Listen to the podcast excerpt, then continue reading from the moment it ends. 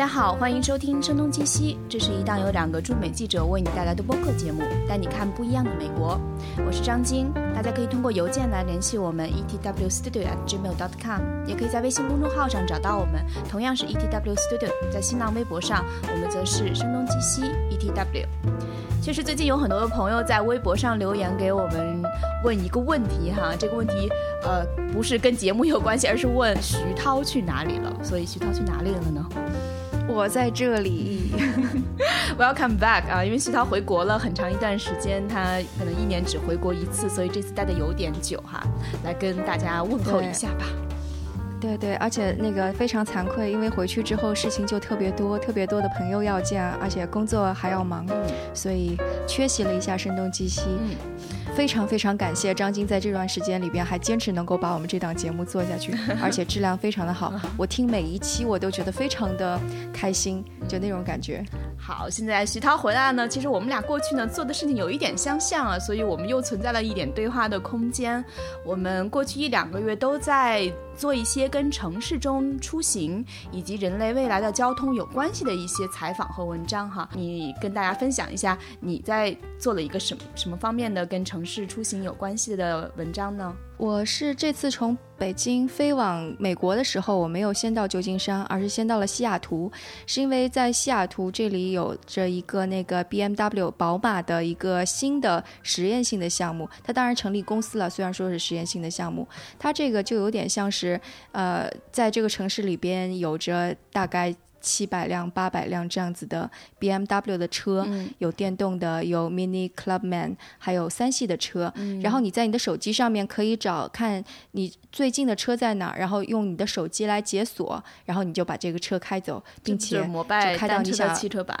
对，摩拜单车汽车版，你这个说的太对了。对，就是就是这个。所以我去西雅图其实就是采访了宝马。嗯，这下面这个实验项目的品牌叫做 Reach Now。所以我就相当于是采访了他们，对对对对，这个故事其实还是挺有意思的，因为在几年前，他有一个类似的版本在旧金山进行实验的，我也使用了。所以是最早是在旧金山吗？就类似的这个项目，在美国，我是说，它最早的这个项目叫做 Drive Now，非常类似，在旧金山，但是它旧金山还不是第一个这个的城市，第一个城市应该是在慕尼黑，也就是宝马德国的总部那儿总部进行实验，在欧洲进推行的比较顺利，那是二零一一年推行的比较顺利之后，他说我在美国也想要尝试一下，于是他就到旧金山也。开始拓展这个业务，但是当时这个业务虽然很好玩啦，我我迫不及待的就去尝试了，但是就像小白鼠一样嘛，总是尝试各种东西。但是问题是，它那个不好的是，它只能够从 A 点，然后一定要把车归还到 B 点或者归还到 C 点。它在旧金山一共就只有五六个车库，你是可以归还车的。所以这样子对于出行的人而言，这就很麻烦。因为旧金山当时都是电动车，对吧？全部都是电动车，应该。对对对，而且它那个充满一次电，差不多也只能够跑。一百 mile 左右吧，嗯，如果折合成公里，就是只能够跑一百六十公里，那这个就太短了。对，就像你说，它又是电动车，又有固定的取车和还车地点，这意味着你中间一旦可能快没有电的时候，你不能随时把它 drop 了，然后就自己就走掉了，因为你一定要到 B 点去把它还掉，对吧？嗯，就存在很多的风险。对，其实他们也不是说他们不想像西雅图那样子做，而是旧金山的政府，因为就如果去过旧金山的人都知道，旧金山现在是一个拥挤不堪，就跟北京也差不多的城市了。嗯，可能没到那个程度，但是反正地面上可以停车的地方非常，公共停车的场场合非常的少，所以政府是，对，所以政府是不愿意给他那个那个 license 那个那个停车可以随意停车的执照的。对，所以这个出行的问题不光是车汽车公司本身的问题，还有整个的城市规划。而且在美国不同的城市，因为路况情况太不相同，所以不同的城市和不同的州政府，他们有很大的权利对自己所在地的这个出行政策进行一些呃怎么讲规定，而不能是这整个的联邦是没有什么太大的决定在各个州自己的决定上。对，嗯。所以西雅图会顺利一点吗？对对对，所以它宝马是在二零一五年的时候把旧金山这个给关掉了，然后于是他们一年之后，其实也没到一年，迅速的 就转展到了西雅图，就因为西雅图的政府比较的开明，他们就就立刻在开始实验，而且他们的实验一开始就是你的车可以到处，只要在划定的区域内，只要是在公共的可以市政府允许的停车的地方，甚至是。会有码表需要计费的地方，你也可以随便停，你也不用付那个停车费，就就这么方便。而且其实西雅图现在也不是人们印象中的北京遇上西雅图，不是北京遇上西雅图。我觉得最早应该是西雅图不眠夜那种，呃，当时可能还相对而言，那应该是在亚马逊诞生之前拍的吗？有二十年前吗？我我觉得不太确定，但总之当时的西雅图跟现在应该没有办法比啊。对对对，现在的西雅图真的是一个标准意义上的大城市了。对，我觉得西雅图其实它是一个很神奇的城市，就是如果是十几年去前去看，你会发现它特别的小，特别的安静，，downtown 反正也不怎么繁华。但这个城市却有非常多的大公司，微软诞生在那里，波音诞生在那里，Costco、星巴克，然后后来就是亚马逊，而且亚马逊是整个的把西雅图给带动起来的这么样一个城市，所以你现在能够看到的。嗯，西西雅图为什么现在越来越拥挤，越来越像旧金山或者像北京、深圳这样的城市？我觉得很大程度跟那个亚马逊是分不开的。所以最近还出了一个消息，就是说那个可能容纳不下了，所以亚马逊可能会建立一个第二、第二对第二总部。也我我在猜，说不定他会搬到奥斯汀啊，或者波特兰啊，波特兰还是有可能的，对不对？对，现在好像大家都在抢这个第二个总部的，就所有城市都在抢亚马逊。嗯，对，最近的报道，我我都觉得，我都觉得那个一旦亚马逊。定了说他要在哪个城市，我们就干脆赶紧搬到那个城市去买套房。对，我觉得他其实搬进去的时候，这个城市的房价已经经历了很明显的上涨了。像奥斯汀是去年美国上涨第二快的城市。对，奥斯汀的房价已经 几乎是旧金山四年前的房价了，所以已经非常非常高了。但是我们话扯远了，就是说西雅图的交通状况非常的陈旧，设施非常的陈旧，但是亚马逊的它的总部却是在西雅图的。中心的这个这样当就是市中心的这样的一个位置，对，所以当它进行扩张的时候，它吸引来了非常非常多的年轻人，就包括我认识的很多亚马逊的工程师是从那个加拿大的大学过来的，因为他已经离加拿大的边境非常非常近了。然后同时他也吸引了很多中中部北部地区的大学生，所以他的人口就迅速的扩张。当这个亚马逊效应出来之后，你会看到硅谷的很多公司为了争夺人才。为了能够跟亚马逊进行竞争，所以也把公司的就是建立了一个新的办公室在西雅图，而且也都是在市中心，例如 Google 啊、Facebook 呀，或者是 Pokemon，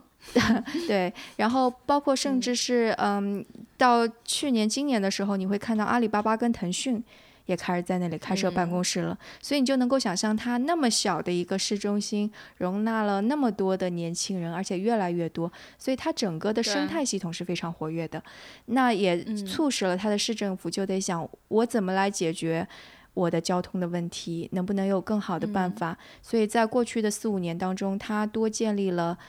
呃上百条的公交线，并且建成了一条轻轨，所以它整个的市政府的思路就是这样子的。嗯，嗯年轻人他相对而言持有车的数量是在下降的，所以他需要其他的解决方案来解决他的这种出行的需求嘛。而亚马逊在下图，我觉得 我去过一次啊，是两年前、三年前。给人的感觉就相当于在北京三环四环，比如他一口气买下了十几幢楼，嗯，然后不仅是公司的总部办公室，而且就在下城，还给自己的员工不是呃建立一些住宅，对，所以基本上大家的工作和生活都是集中在呃西雅图的这个市中心。你可以想象，这个城市的市中心一旦活跃起来，整个城市就会显得是。非常的繁荣和蓬勃，对，嗯，就在纽约就会感觉到是这样。当然，纽约不存在一个市中心了，你可以说是曼哈顿是是它的整个的市中心吧。但是，就基本上只要是年轻人，大家会，你住在哪个街区，你住在什么地方，能够大致判断出你的生活方式是什么样子。对对对，这个其实还有一个挺搞笑的，就是因为之前其实西雅图也经历了那个，嗯，就是市郊化，所以很多人都会住在郊区，而且因为微软的。总部是在 Richmond，就相当于是西雅图市中心，隔了那个华盛顿湖的呃东边。就就差不多隔在那边，所以那边其实是很多嗯大家居住的地方，而不是市中心。但等传统意义上的美国人的生活方式。对，但等到这几年的时候，那个就因为市那个市中心蓬勃发展起来了，所以有时候西雅图的人就会打招呼说啊，你是那个东西雅图还是西雅西西雅图？就如果你说我是西西雅图，也就是说那个在华盛顿湖以西的。西雅图的市中心，那说啊，你好潮啊，就是你是三里屯的那种感觉。但如果你说你是 那个东西雅图，那你就是啊，你是从中关村来的，东城和西城 嘛，就你就是从中关村来的，就这种感觉。对，所以其实徐涛讲述这些，我们讨论这些都是说一个城市它的出行，其实跟这个城市的规划，然后城市生活方式的变化都是有特别大的关系的。嗯，包括我呃在做的这个也是跟 mini 有关的一个项目啊，打了个小广告似的，但是它给广告费。对啊，然后但是就是说，mini 在做一些可能呃面向未来人类的生活方式和出行方式的一些思考，所以呢，他很关注在这个领域有创新的一些公司。呃，这个公司呢，我去采访的公司，它叫做呃 Brooklynis，Brooklynis，对，它是。应该是这个 Brooklyn 加 N E S S，但是它只有一个 N。嗯嗯，这个公司的创始人呢，他啊是拉美裔，他最早的时候曾经在阿根廷的一所学校专门教设计，而他此前呢是一个非常有名的工业设计师，也给 Herman Miller 这样世界上最有名的家居设计公司工作过一段时间。然后他也，但是他出生在布鲁克林。在布鲁克林生活了很长时间，还有观察到的就是说，这个纽约这个城市其实也是蛮特殊的啊，因为它有五个区，但是在曼哈顿它这种围棋型的城市街道的建设当中，它有很多自己非常。本土化的一些交通工具啊，比如说人们可能会骑那种电动滑板，还有小小朋友的那种呃小滑板车，还有很多人会骑那种电动车 scooter，嗯，对，然后还有 Segway，对吧？然后还有滑板。就是很多人真的是还是 你会带着一个滑板去上班的，而且穿的都是西装一样的，嗯，呃，就就溜一个滑板很熟练的样子。还有一些人就是会骑自行车了，自己的自行车，还有公共自行车，就是 City Bike 的花旗银行赞助的这个城市公共自行车项目。所以你如果这样算下来，呃，其他还有如果像 Uber、呃 Lyft，还有纽约。比较活跃的一个 Via，我们曾经讨论过这个公司，它都是关于共享的一个拼车的服务。那地铁就不用说了，它已经存在了一百年之久，所以你算下来大概有十几种不同形式的出行方式和交通工具。但即便如此，他发现这当中既然如此多样，那它说明它永远会有空间给一个新的可能性。它给提供的这个可能性就是一个电动自行车。嗯，所以这个电动自行车呢，而且它是一个可以折叠的电动自行车，就是我不知道，呃，像北京，我是在芳草地那个购物中心有看到，在伦敦，在英国很有名的一个自行车品牌叫 Brompton，嗯，是一个可能相对人比较轻巧的、漂亮的折叠自行车啊。现在中国好像大家也都很流行，但它是一个折叠的电动自行车，但是他在做这个车的时候考虑了很多细节的问题。比如说，呃，他发现的人们日常中的出行，可能你通常情况下，这个主要是给通勤使用的，所以它这个电动自行车呢，它会要考虑到很多在纽约的房子都是老房子嘛，你需要把车扛上去的话就会很辛苦，所以他把车的重量呃控制在三十三磅，这样这个电池相对而言，它每次可以续航二点五小时，如果你每次骑半小时的话，差不多一天之内可以骑五次。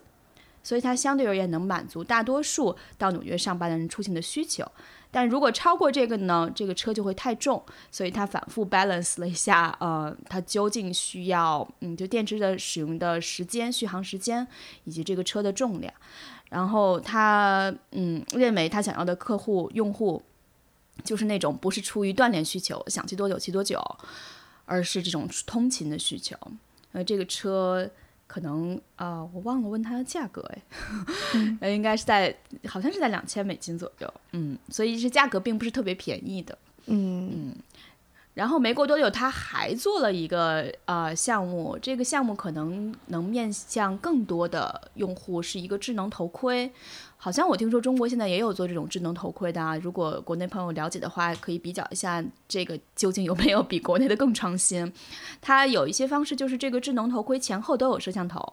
所以对于那些，因为他发现很多人喜欢在头盔上绑一个 GoPro 嘛，嗯，就是会想录下自己在。骑车过程中看到的街景，呃，但是呢，他，于是把这个功能就加到了自己的智能头盔当中。但是同时，因为有一个后面的摄像头，不仅能录前面看到的街景，也能录后面你看看不到的风景，相当于一个后眼一样。然后同时，它比较科学的是，像人们在开车一样，在转弯的时候都要打指示灯。然后它通过呃这种物理的原理。在骑车的人如果有左转或右转的需求的时候，能够感应到人体身体的变化，向后面的车或者是呃行人给出一个指示，这个头盔就会发出像开车的指示灯一样的灯。所以我觉得这一点还是可能增加了很多的安全性啊。哦，对，还有一点是。因为很多人骑车的时候，他会不断的看手机，其实这也是很不安全的，因你会随时错过前方的来车，所以他会把地图信息呃嵌入到这个智能头盔当中。当你输入了目的地之后，这个智能头盔就会像 Google 地图一样，随时提示你前面应该向左转、向右转、直行，还有离目的地还有多多远的距离什么的。所以它基本上是。瞄准两个需求，第一就是安全，第二就是可能出行的时候怎么样效率会更高一点。嗯，而且在美国，那个骑自行车的人戴头盔还是挺多的，不像在国内大家都不戴头盔。因为其实，在即便在纽约，有时候骑自行车现在有很多的自行车道了，大概是从彭博。当市长之后这十多年来，但是即便如此，还是非常的危险的，因为很多开黄色出租车的人，他们通常都是呃外来的移民，所以他们驾车时间并不是很长，有些时候也是为了很辛苦的想赚钱吧，所以开车的时候是蛮猛的。就我有时候坐的出租车，就感觉在纽约，在曼哈顿，他们能开得像在。迪士尼做 ride 的那种感觉一样，就是非常的晃动，所以有时候还是有一点点危险，而且每个人都走得很快，这是一个节奏非常快的城市，你说不定就突然从哪里杀出一辆车或自行车，那大家有一个头盔都还是有有很多的嗯，能帮助很多吧，就是骑自行车最好一定要戴头盔。嗯嗯，我很好奇那个头盔会很重吗？你已经看到它的那个原型了，还是它已经是一个商品了？呃，它应该是会在今年下半年正式上线。我看到的时候，只是他的实验室还在呃不断的去打量。但是我正好遇到一个中国男生，呃，在这里边实习 就很巧。后来我加了他的微信之后，他会不断的在朋友圈 update 各种信息嘛。OK，我发现他们是用 3D 打印的一个头盔。所以你可以想象，它的本身的材料不会很沉，但同时它在三 D 打印的时候又会反复的去呃，可能做很多的模板，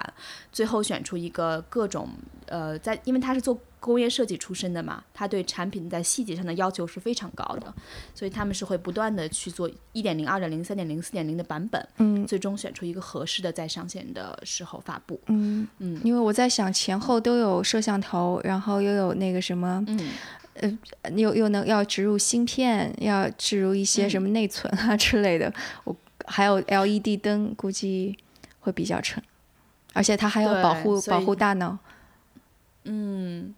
所以就是看我我们可以不断的 update 这个信息啊，看这个产品最终上线的时候，它能不能呃让人们觉得它使用起来还是比较便利的，不是像你戴一个 VR 眼镜出门那样。嗯，我我现在突然想到，就是回回想起来，我觉得好像我到旧金山，从到旧金山开始，就是在不断的见证这个新型的交通不断涌现的这样的一个时期。因为我记得我刚到旧金山的时候，其实 Uber 还没有那么普及，所以当时我晚上要是参加什么活动的话，我要不就是得乘公交，要不就是得要打出租车。但是很害怕的事情，因为旧金山的市中心治安没有那么好，就很多流浪汉啊、吸毒的人啊或者贩毒的人，一到晚上就在街道上游荡。特别是有，就是特别是如果如果知道的人会知道，现在很多嗯创业公司和科技公司聚集的那个地方。就正是治安最差的，还不是那个样子。对，不是是是治安最差最差的地方，有专门的一个名字，大家一说 Tenloin 就知道啊，那里治安太差了。然后就是在那个地方。就是如果大家想要了解更多的情况，也可以看我之前写的文章，有讲那个 Twitter 搬入贫民窟这篇文章，反正讲的比较详细。所以那个时候我我非常非常害怕。后来 Uber、Lyft 开始变得普及，而且很好叫车的时候，我就觉得特别开心，就说哎呀，我终于就不需要站在街边各种担心，然后马上就可以。进入一个车，然后赶紧开走了。对啊，其实你看徐涛说了他自己的经历，我相信这也是很多在旧金山一些年轻人的经历。因为很多年轻人他们以前因为公司都在湾区嘛，或者是呃更远的一些地方，不是在旧金山的市中心，所以他们很多人是不会住在旧金山的市中心的。即便他们想享受一点城市生活，但是有了 Uber 和 Lyft 以后，可能很多人呃晚上可能在这边喝一杯酒，也不会影响你。你也不需要接着去开车回家或者怎么样的，那可以让他们有更多的城市生活，这样很多人也愿意搬到城市当中来。对，然后后来。因为我还没买车的时候，我就在想我用什么样的代步工具。毕竟有的时候你早上起来要要到南湾去，因为之前好像也有说过，差不多是一个小时的开车的距离。那如果采用公共交通的话，或者打车的话，是挺麻烦的。所以当 Drive Now 就刚刚我说的宝马的这个实验出来的时候，我也是很开心的。虽然它只能够从 A 点到 B 点，但是我觉得这省去了我很，因为其中有个车库离我家很近。所以对于我而言，我也很方便，我就只要开上车，然后开到另外一个车库，然后再打非常打打一个非常短的距离，就可以到我要的地方。我也觉得这是很好的。然后在车里边又觉得好像在比别人的车里边更加轻松自在一点，就这种感觉。当时我也那个尝试了 Zipcar，Zipcar 也是在美国也比较久了，做的非常非常大的业务，也非常非常老，但是它的业务模式就非常的古老，就你必须从就 A。从 A 点去，你也得回到 A 点。我不知道它现在这个商商业模式有没有变化，但反正我当时在用的时候还是 A 点到 A 点。后来我买车没多久之后，我是就那个我朋友身边就有人开始买 Tesla，Tesla 也是非常惊艳的。它其实也是对那个交通工具的一种非常大的变革，因为电动的车它能够续航到三百多 mile，这是非常非常了不起的事情。然后到现在好像通常是。不太可能需要一天开那么远的，就就相当于是你开着你开着它就可以去 road trip 了，就可以去旅行了。就只要是你去的那个地方，最后能够有充电站加呃那个电动充电，叫怎么充？对，电动充电桩。呃，对，就充电桩。什么叫做电动充电桩？我们好画蛇添足呀。对，然后所以可以按着充电桩去旅行。对，然 后就是随后它的软件在那个 update 一下，upgrade 一下，它就是可以自动巡航就。自动巡航功能已经是可以实现了的，就是没有那么的神奇，但是你自动跟着、自动追随前车，然后自动变道一下，就在路况比较好的幺零幺上都是可以实现的。所以从那个时候我开始就慢慢的，因为我还记得非常特别清楚，我还没车的时候，我跟我一个做技术的朋友有争论过，他跟我说无人车是未来的时候。我会说啊，我才不要坐在一个无人车里呢。首先，我觉得开车还是挺有乐趣的。其次，我怎么知道无人车它会不会突然给我出什么幺蛾子？那我不就 就很就就手足无措。但是在这个过程当中，其实我是越来越认同无人车这个概念。到现在，我已经是非常坚定的相信，说可能在十年、二十年之后，满大街跑的都是无人车，毋庸置疑的。就回过头来，就这就是我觉得我在见证这个过程。就回过头来想那个宝马这个事儿，它其实在二零一一年的时候就已经预见到了这个事情。就是，嗯，我们说的稍微枯燥一点，但是也比较的可能面向未来一点，就是为什么无人车这个东西它最后就会完全颠覆掉宝马的这个商业模式。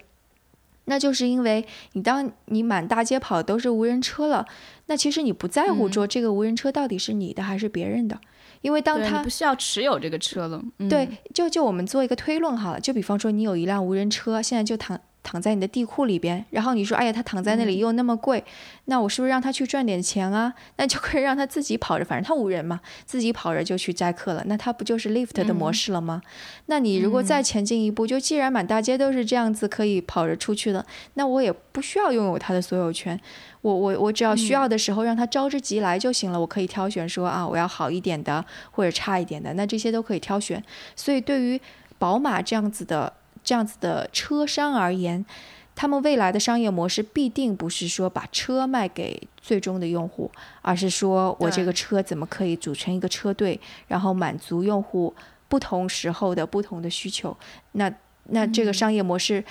就完全被颠覆了。而且你就想，这个商业模式有点像一个出租车公司了。对呀，那商业模式被颠覆之后，谁可能把这个运营的更加好？那一定是数据更多的。就我到底把车放在哪里？才能够满足大家的需要。我这个车到底说路线怎么行驶才更加的节就高效率，更快的到用户那里？那我什么时候把这个车队更换？什么时候维护？它的 sensor 到底能够传递给我什么样的信息？那现在显然是那个 Uber、Lyft 或者滴滴这样的公司拥有的信息。那个信息量更大，那在未来可能他们就会更加有优势。所以我在采访宝马的时候，他们也会说，我们不想成为这些科技公司的只是供应商，我们想跟他们竞争。所以想他在二零一一年的时候，其实想的就是这个事情。对，但现在过了六年，可能他已经积累了一部分数据吧，在不同的城市，但是可能跟 Uber 这样已经铺天盖地面在世界上。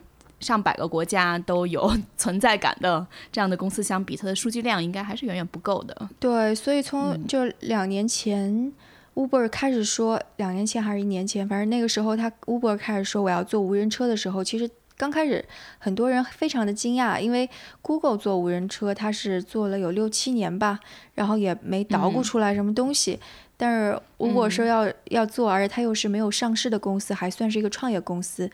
竞争又非常的激烈，又在跟 Lyft 打，又在中国跟滴滴打。那那会儿还没有那个那个把中国的市场完全拱手让给滴滴的时候，所以大家就觉得他很 crazy。但是这个是非常的明智的，就他这个事情必须得要做。虽然可能遭遇了这么就是又是换 CEO 啊，又是。重创之后，可能对对对，那个无人车的项目也许会会就搁置吧。但我觉得这无论如何，他未来希望在这个交通领域继续，嗯，有竞争力的话，他肯定还是会往这方面发展。非常有潜力的，嗯。而且包括如果这另一方面，除了汽车公司本身以外，可能也取决于各个政府他们自己对于这种未来的无人驾驶的这种未来有多大程度的准备。因为他们其实是也要做很多的准备工作的。对，是这样。像在在 Palo Alto，就是斯坦福所在的地方，或者 Mountain View Google 所在的地方，那些地方就硅谷的这些小小的市长们，他们还也会请各种创业公司啊或者科技公司的人在一起进行开会，来商量说未来我们的这个城市到底怎么规划。是不是还要还需要新建车库？然后其实有一个提议，就是已经有一些科技人士在在提议说，是不是就虽然虽然无人车未来可能好像这会是一个颠覆性的，但是我们是不是可以慢慢来？就比方说，其中一个车道完全是给无人车的，然后是跟其他的那个。人开的那个车的车道是完全划分的，那是不是就会解决说人操作失出现失误啊，或者无人车操作出现失误时候造成的那种的损损失，损失减少一点？对对对，那我觉得这个也是可行的，对吧？我觉得这种比无人车贸贸然的之后直接就撒到大街上，这个好像是要可行一些的。对，但这个存在的一个问题也在于到底。当时会有多少辆无人车？就比如说，有一些车道专门是给，就在中国也有吧，是给公共汽车使用的。但有些时候，嗯，也许在一些城市，它的公共汽车并没那么频繁，大多数人还是开车的话，那开车的人就不能占用这个车道，在一些高峰时间就有可能形成加剧这种拥堵啊。但是我就不知道，像有多少人，这个无人车，比如说它的。数量只是非常有限，为它专门开辟一个车道是不是可行？但是总之一切事情都是这样开始的。对对对，这可能是在一个有呃特定的应用场景的小的区域，就比方说，如果如果还是实验性的，如果是在一个公司的园区里边，那这个是可行的，对吧？那个园区园区的路线是比较规划的，而且路况比较的简单，你也可以设置人车分流这样子的一些设置。那用无人车、无人车专用的车道，包括呃有人的车分开，我觉得这个是可能的。那是不是再扩大一点？比方说有什么在中国，比方说高新科技园区正在建的时候，他们就说那我们就直接 把这个基础设施给建上去了。那我觉得开明一点的政府，这个好像似乎也不是那么天方夜谭的设计哈。嗯，但得看这园区多大了，否则我觉得一个高尔夫车也可以满足他们。呃，也是，不过应该会应该会越来越大，很多园区是很惊人的，可以做那种自动高尔夫车。对，其实其实不光是这个城市规划的问题，你像无人驾驶，我觉得讨论最欢的还是关于它有可能让很多人失业，对吧？就是那些开卡车、出租车、公交车，而且这部分人大部分都是那种低技能的劳动者，所以一旦他们失去这份工作以后，很难再找到其他。的工作就是能够让他们有呃同等收入或者是相当收入的一些工作机会，所以这个实际上是政府更忧虑的。嗯，说到无人卡车，其实也挺有意思，因为已经在美国已经有那种无人卡车的公司，他们的车已经在路上跑了。那无人卡车职业也是一个特别有趣的职业，是因为就很多美国的蓝领工人的工资已经非常低了。低的不得了，但是无人卡啊，不是什么无人卡车，就卡车司机这个工种，他的收入水平还是很高的。然后他们本身对这份职业是又爱又恨。首先，他爱的是他能够让他成为一个就是有着中产阶级的这种收入水平，能够让他的孩子、老婆、家庭生活都不错。但是问题是，这个工作太苦了，就是你能够想象中国的大卡车的司机有多苦，其实在美国也差不多。横穿一个美国，然后有的时候大的国家，对，有的时候要开夜车，然后睡只能够就是可能一趟跑一趟车一个星期。什么又从 A 点到 B 点到 C 点，路上都睡不好，怎么样的？我觉得这种也是很辛苦的。所以无人车这个事情出来，对他们，就我也看过那个 Bloomberg，就彭博他们有对无人车的司机做一个采访，他们也很矛盾。就他们一方面就会说，嗯，是就是是不是可能会对我们产生威胁？但另外一方面也在想说，是不是之后有有了这个无人车的话，我需还需要一个那个。一个监督者，对，当车在正常的时候，我可以在后边睡觉，然后有有情况的时候，它发出一些什么警示，那我再过来看一看什么的，那相对而言就能够让他们的工作变得更轻松，所以这个也都是大家在在思考说未来会怎么样，也许。的确会让这个职业全都给消失，那也许没有那么糟糕，因为毕竟它的发生是比较缓慢的。阶段去变化的。对，嗯，对，所以其实大家对于这个未来呢，一方面他就觉得它 肯定会来临，但是对于它多快会来临，其实并没有人真正能有一个时间表或者一个准确的在时间上的一个预测。嗯，所以这这才是为什么像克莱斯勒啊、宝马呀，或者是福特呀，他们都纷纷的在有自己的。无人驾驶的研究，或者已经把车撒到车上面去了。像在旧金山，福特就赞助了很多那种，那个类似摩拜这种模式的车，自行车。嗯，我觉得它也是一种很有趣的尝试。对，现在这些大汽车公司知道自己的未来肯定不能只是跟自己过去的这些车有关系了。以前比如说，就是车不断的。呃，更新性能更好，内饰更漂亮，然后更加智能化。嗯，然后目前来讲，他们可能要想的更狂野一点，更有想象力一些对对对，但但其实这个还远没有到此为止，因为就比方说去年的去年前年的时候，就说 Google 在在就是研发投资会飞的汽车，会飞的飞行器。嗯，然后对对对，后到后来到去年年末还是今年年初的时候，这个名字就出来了，是 Kitty Hawk。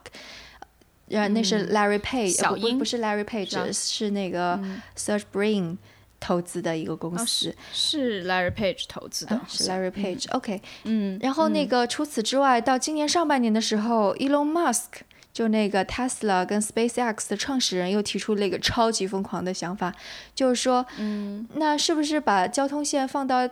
地底下会更加好？他说的地底下还 天上飞的地上跑，对他他说的地底下还不是那个我们地铁那种地底下，它是深入到非常非常底的地底下。然后他说，在这样的、这样子就不涉及到那个像是，因为因为美国有个问题，所有的产权都是私人的，所以他要造一个非常大的交通线，其实是面临很多的征地的问题。如果其中有一户他就是不愿意把地给你，那你就没有办法。像所以在美国现在没有那种高铁。也差不多就是这个原因，对的，对，所以对我也看过一篇文章，讲的是这个，对，大家都会好奇为什么美国没有什么高铁，其实不是技术原因，是政策原因，对对对，是政策原因，是法律的原因，是产权的问题，嗯，所以 Elon Musk 这种，他他设想就是深入到地底下，完全不涉及到产权的问题，而且就是就是地底下在通行什么，现在的地铁你可能通过的时候。地面上可能还会有些震动的感觉啊，什么什么的，所以这就是为什么那个在北京几号线来着，十五号线到清华附近就停了，就是因为清华说我们这儿有这么多的高那个精密仪器，你这个地底下一震动，我们还怎么做实验？所以后来那个地铁线没有能够往西开，那这个。Elon Musk 这个想法，它就是非常非常地底下，所以影响不到地面上，不会有任何的震动。但是究竟到底怎么样呢？他放了一个非常小的视频，似乎看起来就像是一个那个管道，能够有。不就有一些什么那个推进器之类的，你人从地面上下去，然后噗噗噗噗就在地下火箭对对，就在地底下 这么穿穿梭。但是更详细的东西还没有出来。他给这家公司起的名字也很有趣，叫做 The Boring Company，就是无聊公司。所以 所以其实怎么把无聊变得有聊一点，他就在做这种尝试。呃，当然可能更加疯狂一点的，跟交通有关系的，就是他想要。让人呃，地球跟火星之间也能够人能够殖民过去，那岂不是火星跟地球之间也会有一条交通线？但那就是乘火箭的了，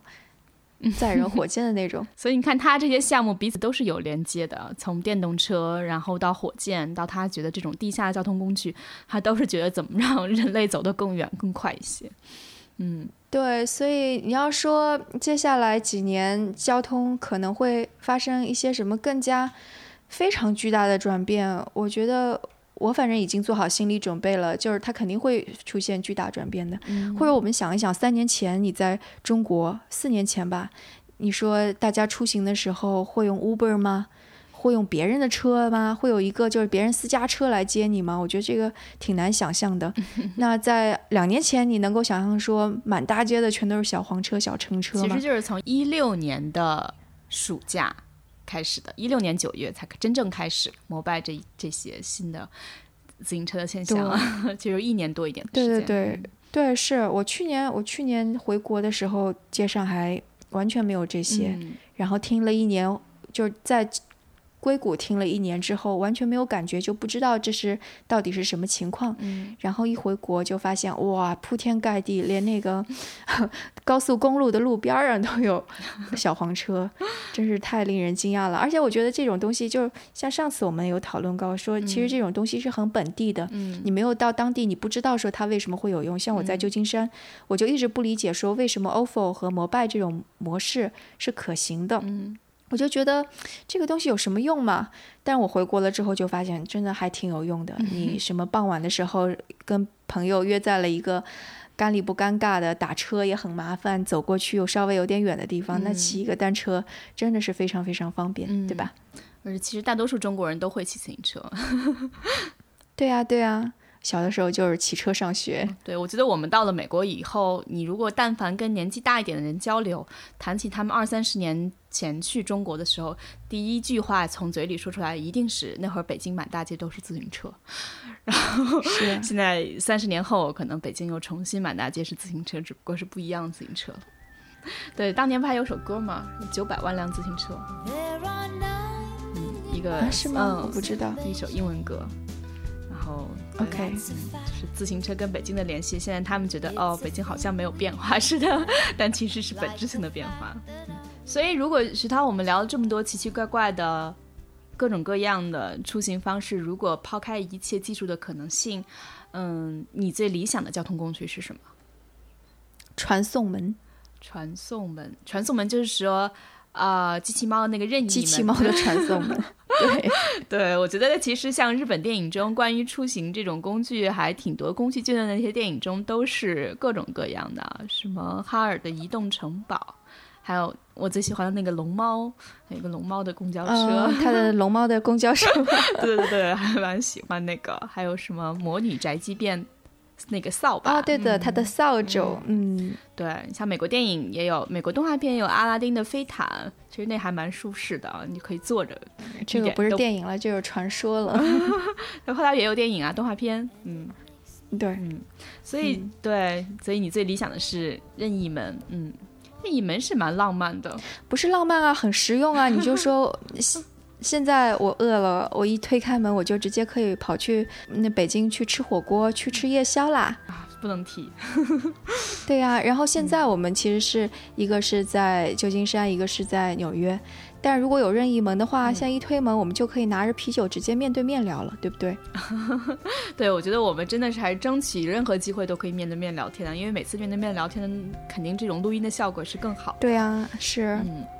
哦，其实那个我采访的时候，那个还有一点，就我刚刚不是说到我已经对这些就是毫不奇怪了吗？就已经对未来交通做好完全的心理准备了。其实普通人也是这样子的。我在那个西雅图的时候采访了一个很普通的姑娘。她是一个房地产经理人，他也说，他说那个前几年，他说你要跟我说些什么，开着别人的车，因为他自己就以前已经在用那个宝马的车开着到处去见客户啊什么的，他又很年轻，嗯，对他的父辈而言，他是不可能这么年轻就买宝马开宝马的。他就说前几年而言，这对我而言简直就是不可能。他说现在已经是可能了。他说现在你要是跟我说有一个那个无人的会飞的车，你问我敢不敢试，我肯定说我敢试。他就说我现在已经胆子已经比以前大很多了。对，我觉得其实年轻一代他们对于未来这种哪怕再新奇的产品，他们很乐意当小白鼠的。对。然后，但是他们越积极的愿意尝试，可能这些公司却呃可以推动他们更快的进行更新换代。嗯，这个是相互的一个互动的过程吧。对。所以就像我们现在说，那今年是 iPhone 第十年，你可能看 iPhone 第一代的时候，几乎还 iPhone 第一代上面还没有。几乎没有任何应用吧，那个应用商店还没有开。到现在的 iPhone 确实是一个根本性的一些变化。对，明天就是苹果发布会了。哦，对，是，对，今天我们录音的时间是九幺幺，也是对美国很很意味深长的一个日子。对，今年是第十六年吧。嗯，曼哈顿已经发生了本质性变化。你现在如果到那边，你可能除了每年九月十一号的这个纪念活动之外，呃，当天晚上会有一个。那种打上天际的光束哈，两个光束，双子当初设计的双塔，嗯嗯，双子楼对。但是基本上，你如果日常的时候去整个曼哈顿下城那边，有大量新建的新的地产项目，然后成为了最活跃的创意的集中地啊。包括整个康泰纳仕集团都搬到了那个世贸中心的一号楼当中，就是相当于美国最有影响力的媒体集团吧。就基本上你是看不到十六年前的。影像，嗯，我们跳出去了啊，就在讲明天就是苹果的发布会，这两个日子就是挨着九月十二号会发布 iPhone 八 iPhone X 纪念。iPhone X，还有一款 iPhone X iPhone 八 Plus，就叫对对，两款是那个正常的，应该有三款，对正常的就是 iPhone 八跟 iPhone。八 Plus，然后还有一个纪念款是叫 iPhone X，似乎是叫这个名字吧。而且最重要的是这一次，因为那个苹果的新的它的那个飞船的那个大楼快建，虽然还没有建好，但是乔布斯礼堂嗯已经建好了，所以这次发布会是在乔布斯礼堂开。Yeah，就觉得他那个给记者发的邀请函写的非常浪漫啊，就是应该是 Come to my place 是吗？对，乔布斯的遗产。好，欢迎大家写 email 给我们 e t w studio at gmail dot com，也可以在微信公众号上关注我们，同样是 etwstudio。呃，我们在新浪微博上则是声东击西 etw。呃，也欢迎大家在苹果的 Podcast 上给我们打分、写评论。呃，如果你喜欢这档节目的话，这样就会有机会让更多的人听到这档节目。谢谢大家收听，我们下期再见，再见。